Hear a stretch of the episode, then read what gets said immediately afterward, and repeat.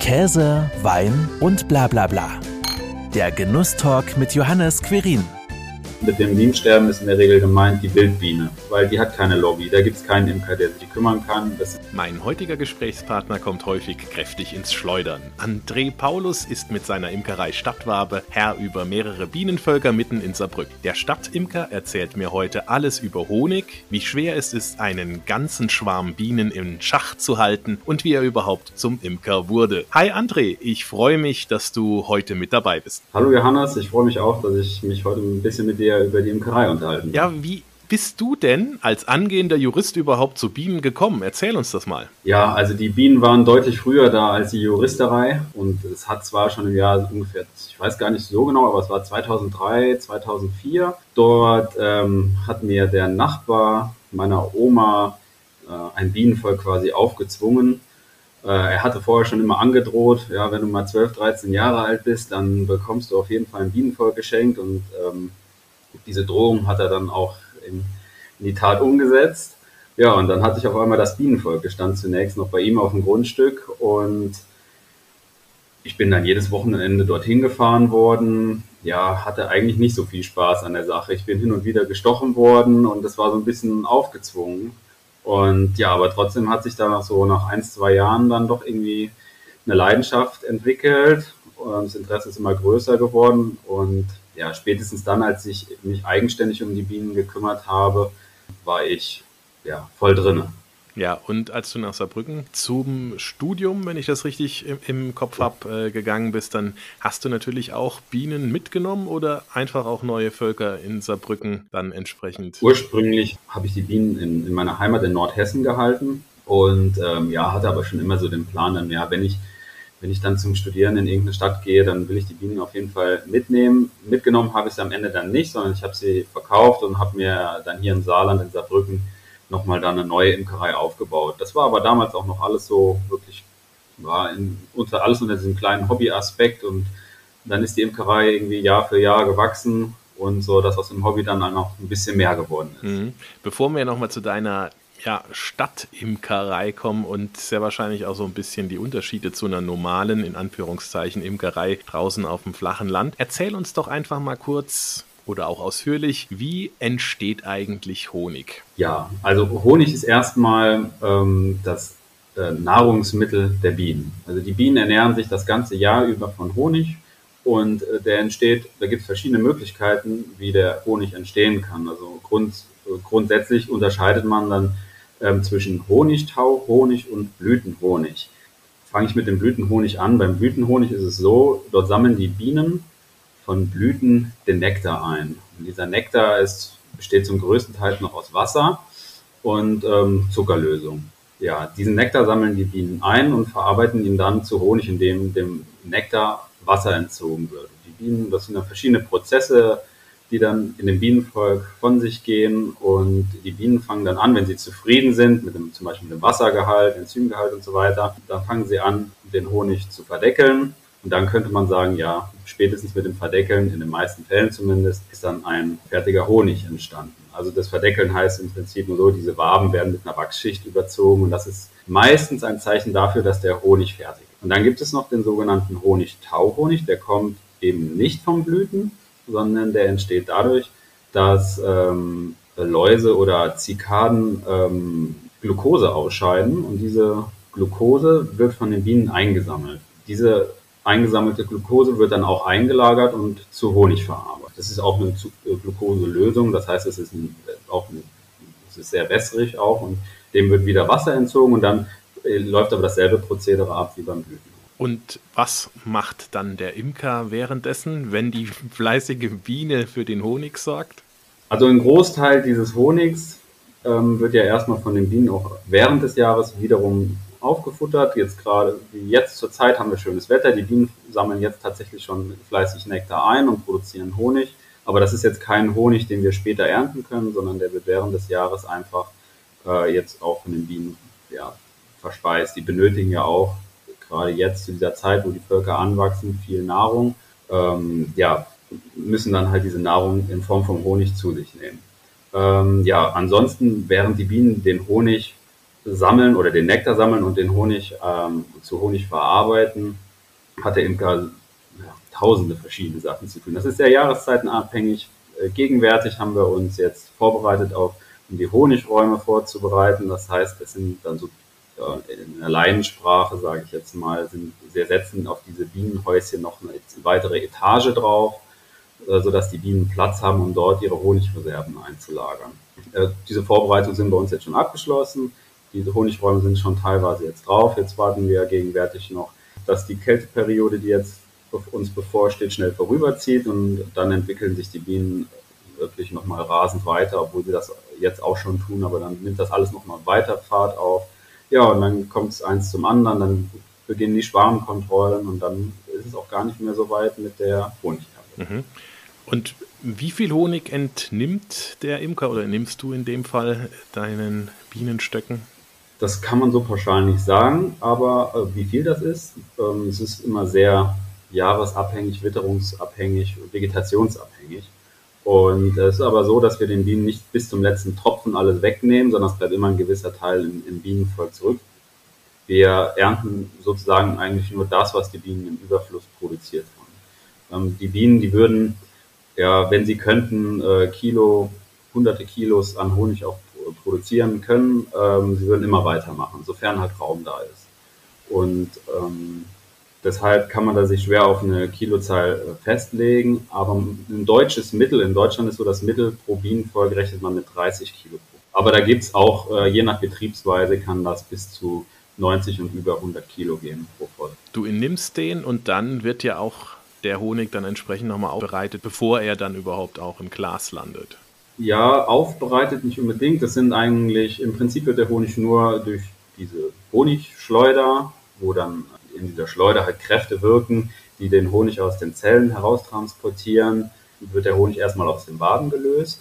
Dann fließt der Honig von der Schleuder direkt in einen Eimer rein und dann kippen wir den Eimer in ein sogenanntes Klärfass. Das heißt, dort ruht der Honig einfach nur 48 Stunden und Partikel, so kleine Wachspartikel und Partikel, die sonst nicht in den Honig reingehören, schwimmen halt dann oben auf der Oberfläche des Honigs nach 48 Stunden. Dann können wir diese Partikel, die nicht in den Honig reingehören, von der Oberfläche des Honigs ganz einfach abnehmen und ähm, den Rest des Honigs schütten wir dann quasi nochmal grob gesagt durch ein feines Sieb und ähm, dann ist der Honig im Prinzip schon für uns verkehrt. Also wirklich viel verarbeitet wird der nicht eigentlich, wie man das so jetzt eigentlich hören kann. Also zumindest mal in wenigen Schritten so aufbereitet, dass er dann auch auf, auf dem Butterbrot schmeckt. Ne? Genau. Ja. Was sind denn jetzt so die großen Unterschiede zwischen einem Stadtimker, wie du das mit Stadtwabe bist, und einem Kollegen oder einer Kollegin draußen auf dem Land? Ja, wir haben in der Stadt hier den ganz großen Vorteil, dass wir ein wärmeres Klima haben als auf dem Land. Da kann man so sagen, im Mittel ist in der Stadt zwei Grad wärmer und wir haben hier keine sogenannten Trachtlücken gerade in Bereichen, wo konventionelle Landwirtschaft betrieben wird, in ländlichen Bereichen, kann man das Problem haben, dass zum Beispiel nach der Rapsblüte auf einmal nichts mehr da ist. Dann sind da vielleicht vorher hektarweise äh, Rapsfelder. Nach dem Verblühen dieser ist dann aber nur noch nur so, nennt man auch gerne grüne Wüste. Dann sieht das alles ganz hübsch aus, wenn man so über die Berge und Täler schaut. Und ja, ist alles schön grün oder auch im Flachland gerade dort. Aber da blüht ehrlich gesagt nichts. Und äh, dort, wo nichts blüht, kann die Biene auch wenig bis keine Nahrung finden, dementsprechend auch keinen Honig produzieren. Deswegen sind oft die äh, Land die Imkereien, die auf dem Land tätig sind, gezwungen, mit ihren Bienenvölkern zu wandern. Diese sogenannten Trachtlücken haben wir hier in der Stadt nur bedingt oder eigentlich ehrlich gesagt gar nicht, weil wir nach der Frühtracht, also das heißt die Obstblüte und so weiter, dann kommt äh, direkt die Akazie, Robinie. Ähm, dann haben wir auch ganz viel kleinere ähm, Blühpflanzen auf Balkonen, Friedhöfen und so weiter, was auch ergiebig sein kann für die Biene. Und zu guter Letzt geht es dann noch weiter mit der Linde. An meiner Aufzählung merkt man jetzt schon, so eine richtige Lücke entsteht dort nicht, was auf dem Land dann anders sein kann. Und Dadurch, dass wir diese Lücken nicht haben, wandern wir mit unseren Bienen auch nicht dann quer durch Deutschland. Wir wandern jetzt nicht in den Schwarzwald, um dort irgendwie noch eine Spätracht, eine Waldtracht mitzunehmen, um Waldhonig produzieren zu können, sondern unsere Bienen bleiben ganzjährig an demselben Standort. Das ist zum einen weniger Stress für die Bienen, zum anderen auch ein bisschen weniger Stress für den. Das denke ich mir.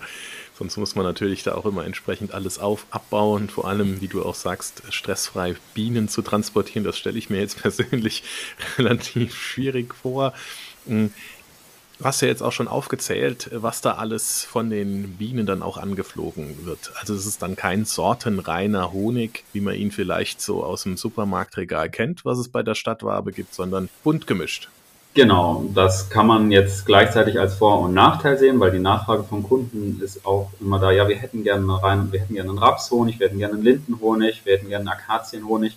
Aber genau das können wir nur sehr selten hier in der, in der Stadt bieten, weil äh, die Bienen einfach überall hinfliegen. Die Wege sind kurz, auch wenn da mal äh, ein Bestand mit ähm, einigen Akazien ist, heißt das nicht, dass wir direkt einen Akazienhonig ähm, produzieren können, denn auch ringsherum sind, ist überall ein Angebot, das von den Bienen wahrgenommen wird. Und äh, ja, deswegen sage ich immer, unser Honig schmeckt nach Saarbrücken. Ähm, so wie die Pflanzenvielfalt in der Stadt sich darstellt, so schmeckt auch unser Honig. Was ist das Besondere dann auch an deinem Honig? Genau das, was du jetzt beschrieben hast, oder gibt es da auch noch was, wo du sagst, genau das macht Stadtwabe auch aus? Ja, genau. Das ist, im, das ist erstmal genau das, was ich gerade beschrieben habe, sondern dass wir halt, unser Honig schmeckt einfach genauso, wie die Pflanzenvielfalt ähm, hier in der Stadt ist. Wenn wir unsere Bienen jetzt in einer anderen Stadt aufstellen würden, würde dieser Honig auch anders schmecken, weil da ist einfach jede Stadt individuell mit ihrem Pflanzenbewuchs. Selbst innerhalb der Stadt spürt man an unseren Ständen Unterschiede vom Honiggeschmack, der auch ähm, nicht unwesentlich sein kann. Und das ist, denke ich, dieser Hauptunterschied zu anderen Honigen. Und natürlich für den Saarbrücker ist das natürlich regionaler kann es nicht sein, lokaler kann es nicht sein. Äh, Im Zweifel ist der Honig sogar von einer eigenen kleinen Balkonpflanze produziert worden. Wie viele Honigsorten hast du im Angebot? Das variiert auch immer. Wir hatten 2019 war das, äh, das Glück, sogar mal einen Wald- und Blütenhonig hier in Saarbrücken produzieren zu können. Das lag dann daran, aufgrund der heißen und feuchten Witterung war es so, dass sich die Läuse äh, auf, den, auf den Bäumen, die Blätter tragen, ähm, vermehrt haben, so dass wir von Eichen, Ahorn und so weiter und Linde ähm, relativ viel Honigtauhonig dann im Honig hatten. Und dieser Honigtauhonig, wenn man, das ist in der Regel, wie man das erkennt beim Waldhonig, ein sehr, sehr dunkler Honig. Und so war, sah unser Honig dann auch aus. Dann konnten wir tatsächlich mal einen Wald- und Blütenhonig anbieten. Und ansonsten ist es, dass wir ist es so, dass wir einen Frühjahrsblütenhonig haben, den nennen wir Frühtrachthonig oder auch Frühjahrsblütenhonig und einen Sommertrachthonig, der auch ab und zu mal zu einer zu, zu einem Sommerblütenhonig werden kann. Also der Unterschied zwischen Sommerblütenhonig und Sommertrachthonig wäre jetzt zum Beispiel, um das kurz zu erklären, ähm, ein Sommertrachthonig ist im Prinzip der Überbegriff, der umfasst einfach alle Pflanzen, die im Sommer blühen und davon und Honig bzw. Nektar produzieren und der Sommerblütenhonig umfasst dann wirklich nur den Blütenhonig von Pflanzen, die im Sommer blühen. Das heißt, äh, beim Sommertrachthonig kann auch ein ähm, Honigtau-Honiganteil relativ groß sein. Äh, analog verhält es sich dann beim Frühjahrstrachthonig und Frühjahrsblüten. Und die schmecken natürlich dann auch komplett unterschiedlich, dadurch, je nachdem, was da auch blüht und was dann mit in den Honigtopf wandert. Ja, Grundsätzlich kann man sagen, dass die Frühjahrsblütenhonige oder die Frühjahrshonige deutlich milder sind, bisschen süß, mild und diese Sommerhonige sind oft ein bisschen malziger und ein bisschen herber im Geschmack, haben in der Regel ein bisschen mehr Aroma. Das ist dann Geschmackssache. Ich bin, ich präferiere tatsächlich immer ein bisschen diesen milderen Honig, das schmeckt mir persönlich besser, aber es gibt auch viele Leute, die mögen es dann immer ein bisschen kräftiger. Ist auch ein bisschen je nach Anwendungsbereich, was man gerne mit dem Honig macht und Geschmack. Wie suchst du denn jetzt den optimalen Standort für so ein Bienenvolk aus? Ja, das ist in der Stadt ehrlich gesagt gar nicht so schwer, weil wir hier überall ein weitreichendes Angebot haben für die Bienen. Es ist fast egal, wo wir die hinstellen. Deswegen achten wir darauf, dass es möglichst nicht zu schattig ist, aber jetzt auch nicht ähm, 24 Stunden beziehungsweise den ganzen Tag über, ähm, gerade im Hochsommer in der prallen Sonne ist. Und wichtig für uns ist dann noch, dass er vielleicht nicht ja, zu nah an irgendwelchen ähm, Verkehrsstraßen oder so steht, sondern dass wir möglich, möglichst im urbanen Gelände. Ja, wie viele Bienenvölker hast du aktuell? Äh, gegenwärtig äh, haben wir 40 Bienenvölker. Das klingt nach jeder Menge Bienen. Wie viele Bienen sind ungefähr so in so einem Volk dann auch drin? Auch da variiert das wieder im Jahr ganz stark. Im, Im, Winter sind die, schrumpfen ja die Bienenvölker zusammen und dann haben wir ungefähr ja, 5.000 bis 10.000 Bienen in den Bienenvölkern. äh, pro Bienenvolk und im Sommer kann das bis zu 60.000 Bienen hochgehen pro Bienenvolk. Also wenn man ungefähr rechnet, im Mittel dann 40.000 bis 50.000 Bienen, dann kommt man da der Wahrheit, glaube ich, recht nah. Und wie hält man die alle in Schach? ja, indem man sie einfach machen lässt. Also so wirklich viel in Schach halten muss man dann nicht. Wir versuchen auch möglichst wenige Eingriffe zu machen, nur die wirklich nötig sind. Ähm, das kommt dann auch am Ende den Bienen zugute. Man muss dann nämlich auch so sehen, jeder Eingriff in so einem Bienenvolk ist eine Störung für das Bienenvolk. Deswegen äh, reduzieren wir auf das Nötigste. Und ansonsten arbeiten die Bienen noch ganz gut allein. Wunderbares Personal quasi, ne? Was ja. kann man sich nur wünschen. Hm, jetzt habe ich ja auch schon zum Intro gesagt, wenn die Bienen schwärmen, wann passiert das denn und was ist es denn überhaupt genau? Ja, das Schwärmen der Biene ist im Prinzip der natürliche Vermehrungstrieb der Bienenvölker und dient einfach dazu, um ja, sich zu vermehren, um die Art äh, weiterzuentwickeln.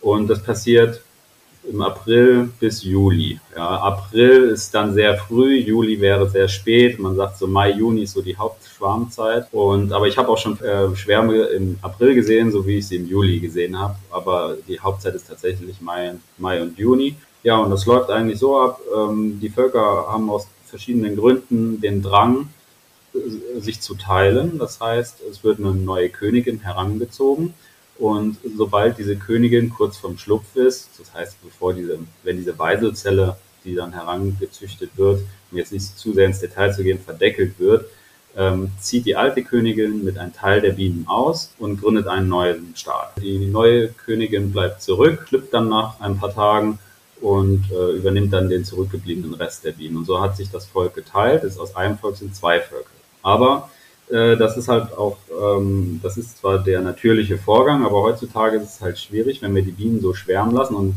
dann halt nicht einfangen können, weil wir sind nicht 24-7 an, an diesen Bienen dran, können das nicht jederzeit beobachten.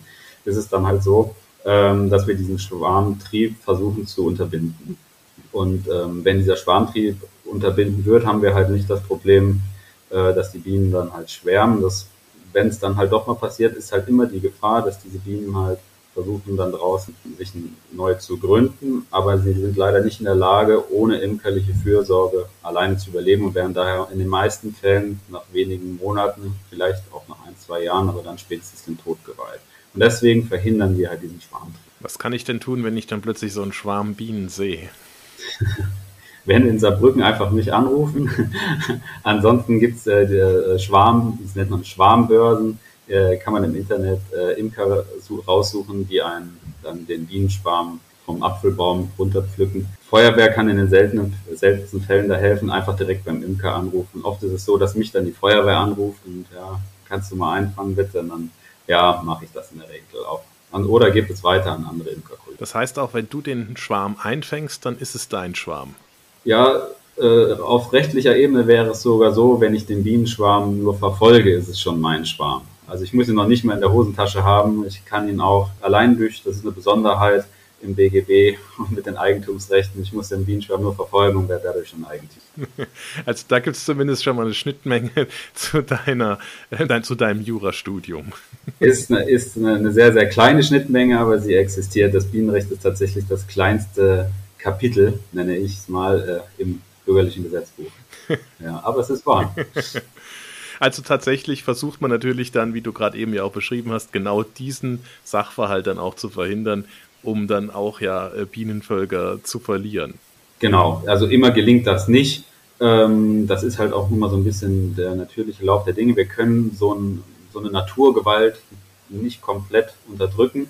Und wenn es dann doch mal passiert, haben wir bisher aber immer das Glück gehabt, diese Schwärme meistens dann doch noch einfangen zu können sodass äh, sie wir in eine neue Behausung setzen konnten und die ganz normal bei uns dann weitergelebt haben. War dann für uns, auf der einen Seite kostet uns das so ein bisschen Honig, auf der anderen Seite haben wir dadurch einfach mehr. Aber es ist immer doch ein schönes Naturschauspiel, wenn man mal so einen Schwarm sieht oder wenn man sogar mal live sieht, wie so ein Bienenschwarm aus einer Bienenbeute heraus quillt, und der, der Himmel verdunkelt sich, so viele Bienen sind das dann, das ist schon ein Naturschauspiel, was man mal gesehen haben sollte. Ja, und beim Einfangen, äh, ist das dann eigentlich gefährlich für dich oder eher gefährlich für die Bienen? Ähm, weder für den einen noch für den anderen, würde ich mal sagen, weil in der Regel ist es so, dass äh, schwärmende Bienen nicht stechen. Ich habe auch schon mal einen Schwarm gefangen, da habe ich sehr viele Stiche kassiert, aber das lag dann eher daran, weil der schon ein paar Tage dort hing und etwas hungrig war. Aber so frisch ausgezogene Bienenschwärme, die sind super friedlich, da passiert überhaupt nichts. Ähm, da gehen wir, da kann man kurz so T-Shirt hingehen und die in, eine, in die Box einklopfen und äh, dann kann man die in eine neue Behausung setzen. Also das überhaupt mit Honigbienen zu arbeiten, ist jetzt nicht so, dass wir da jeden, jeden Tag zehn Stiche kassieren. Das, mit den Stichen, das hält sich alles im Rahmen. Obwohl wir da ohne Schutzanzug an die Bienen gehen. Ohne Schutzanzug, aber mit Qualm und Rauch? so ein bisschen Rauch ist schon erforderlich manchmal. Das ist sowohl für die Bienen gut dann als auch für mich. Einmal habe ich dann einen besseren Überblick über die Bienenvölker, wenn nicht alle mir die ganze Zeit irgendwelche Bienen über die Hand laufen. Und ähm, es, es ich kann dadurch auch vermeiden, Bienen zu verletzen bei einer Durchsicht. Mhm. Deswegen ist der Rauch auch dann für beide Seiten. Der Rauch, um das auch vorweg zu sagen, das muss man auch sagen, ähm, er beruhigt die Bienen nicht, wie das immer so gern dargestellt wird, sondern wir gaukeln einen Waldbrand vor. Im, im Prinzip setzen wir sie un, unter Stress dadurch, dass wir äh, Rauch einsetzen. Deswegen auch da möglichst moderat mit dem Rauch umgehen. Er ist zwar immer zur Hand, aber wir pumpen da jetzt nicht ähm, Unmengen an Rauch immer in die Völker rein, weil wie gesagt, wir wollen auch da möglichst äh, stressfrei. Das ist sicherlich auch das Beste fürs Tier, aber auch natürlich für dich, wenn da stressfrei gearbeitet werden kann. Die Umwelteinflüsse, wie unterscheiden die sich denn eigentlich Land, Stadt? Ist das jetzt, wie man vielleicht denkt, für die Biene schlimmer in der Stadt zu leben oder ist es mittlerweile schlimmer auf dem Land zu leben? Du hast ja eben auch schon kurz anklingen lassen, Pestizide und so weiter. Genau. Ja, die Pestizide sind eigentlich so ein Hauptproblem auf dem Land. Neben den möglicherweise Trachtlücken, die entstehen können, ist es so, dass halt auf dem Land, wo Landwirtschaft betrieben wird, nicht immer nur Biolandwirtschaft oder ökologische Landwirtschaft ähm, ja, durchgeführt wird, sondern halt auch konventionelle Landwirtschaft. Und dort werden halt Pestizide eingesetzt, die nun ja, zwar als bienenfreundlich deklariert werden, aber die Erfahrung unter der Imkerschaft zeigt, ob das das halt nicht unbedingt der Wahrheit entspricht. Und diesen Pestizideinsatz, den haben wir halt nun mal in der Stadt nicht. Hier wird keine Landwirtschaft betrieben, allenfalls an den Stadträndern, aber auch dort nur in einem Maß, der ja, für die Bienen und uns vertretbar ist. Ähm, insofern ist es auch so, dass wir auch keine Rückstände an Pestiziden im Honig haben. Gerade beim Rapshonig kommt es immer wieder vor, dass Pestizidrückstände dort auffindbar sind. Ähm, haben wir bei unserem Honig dann natürlich gar keine Probleme mit. Und es ist auch nicht so, dass man sagt, ah, das, das ist nämlich eine Frage, die mir häufiger gestellt wird, wie sieht das denn aus mit den Abgasen, die hier in der Stadt vermehrt im Vergleich zum Land auftreten. Aber auch da gibt es äh, keine Probleme. Die Abgase binden sich nicht im Honig. Und ähm, insofern haben wir eigentlich, sehe ich persönlich keinen Nachteil bei einer Stadtimkerei im Vergleich zu einer Landimkerei. Bienensterben wie sieht es da aus? Ist das äh, in der Stadt weniger ein Thema als vielleicht auf dem Land? Pestizide setzt, setzt das eigentlich auch dann der Biene zu? Ja, ähm, bei den Bienensterben muss man aber immer sehen, im Prinzip ist davon die Honigbiene nicht betroffen. Die Honigbiene hat nämlich den Imker, der sich um sie kümmern kann und äh, den größtmöglichen Schaden eigentlich immer abwenden vom Bienensterben, mit dem Bienensterben ist in der Regel gemeint die Wildbiene, weil die hat keine Lobby. Da gibt es keinen Imker, der sich kümmern kann. Das sind oft auch Einzelgänger, solitär, sogenannte solitär lebende Bienen, die auch deutlich sensibler auf Umwelteinflüsse reagieren, weil die Honigbiene hat den großen Vorteil, dass sie ein Allrounder ist. Die, die fliegt, der ist es fast egal. Die kann so Großteil der Pflanzen anfliegen und daraus Nektar ziehen. Bei den solitär lebenden Bienen ist es so, dass die oft auf ähm, gewisse Pflanzen spezialisiert sind und insbesondere durch die fehlende Biodiversität ist es so, dass die Pflanzen zurückgehen und wenn die Pflanze zurückgeht, geht im Umkehrschluss auch dann die einzelne Wildbienenart zurück.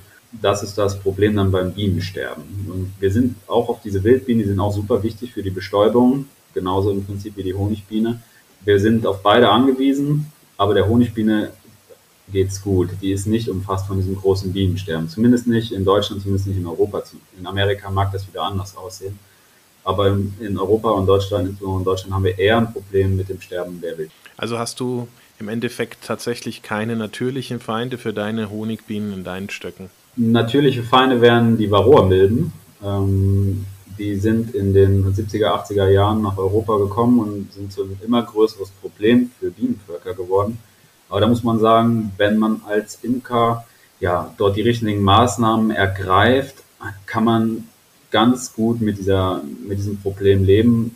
Wir haben zum Beispiel dieses Jahr all unsere Völker über den Winter gebracht. Das war jetzt nicht jedes Jahr so, muss man auch ehrlicherweise sagen. Aber dieses Jahr haben wir eine 0% Verlustrate gehabt. Und äh, im, auch in den vorherigen Jahren waren die Verlustraten wirklich im sehr niedrigen Bereich. Das, das zeigt halt, dass man mit dieser Varroa-Milbe absolut klarkommt. Da gibt es immer wieder neue Erkenntnisse, immer wieder neue Maßnahmen, die man ergreifen kann, um gegen diesen Parasit vorzugehen. Und wenn man da ein bisschen ja, mit der Zeit geht, sollte das eigentlich für, für einen Imker kein Problem darstellen mit der Varroamilbe. Wie viel Zeit investierst du denn ungefähr jetzt so in der Woche für deinen Bienenvölker?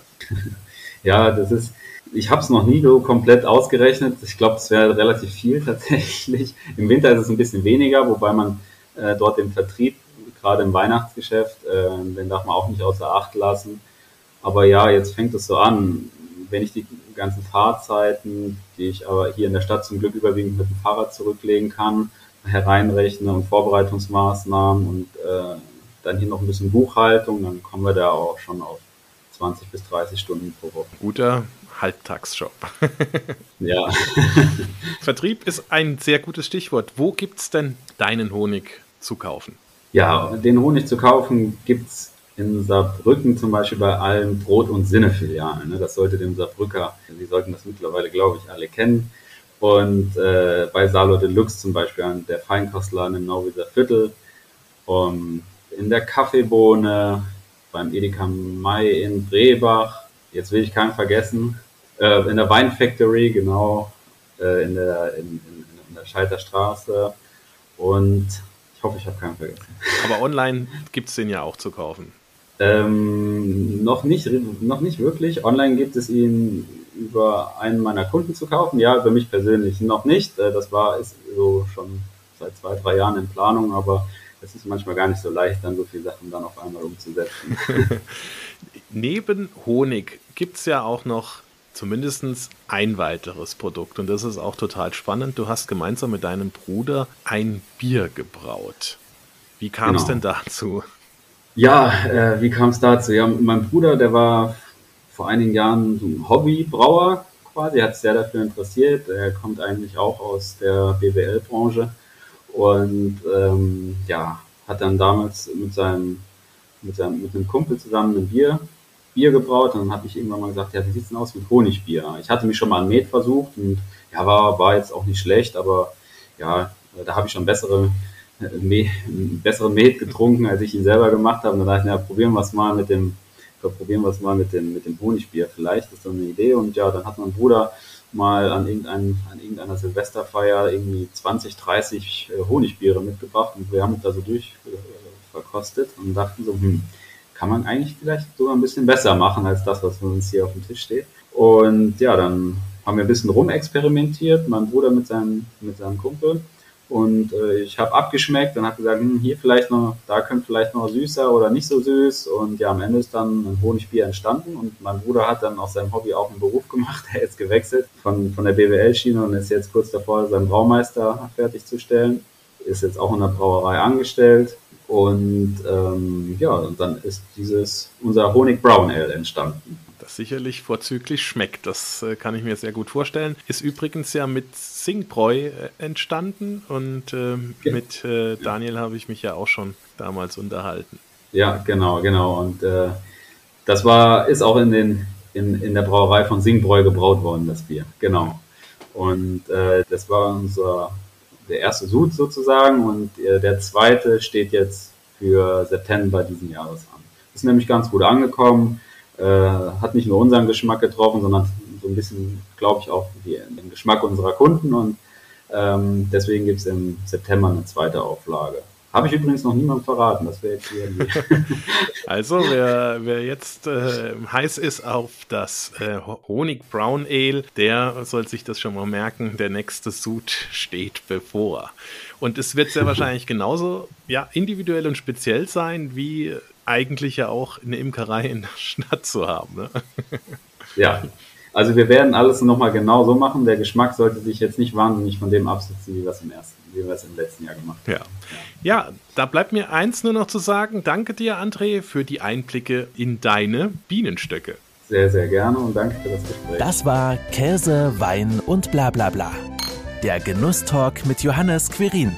Dir hat dieses Gespräch gefallen? Dann abonniere den Podcast, um keine neue Folge zu verpassen.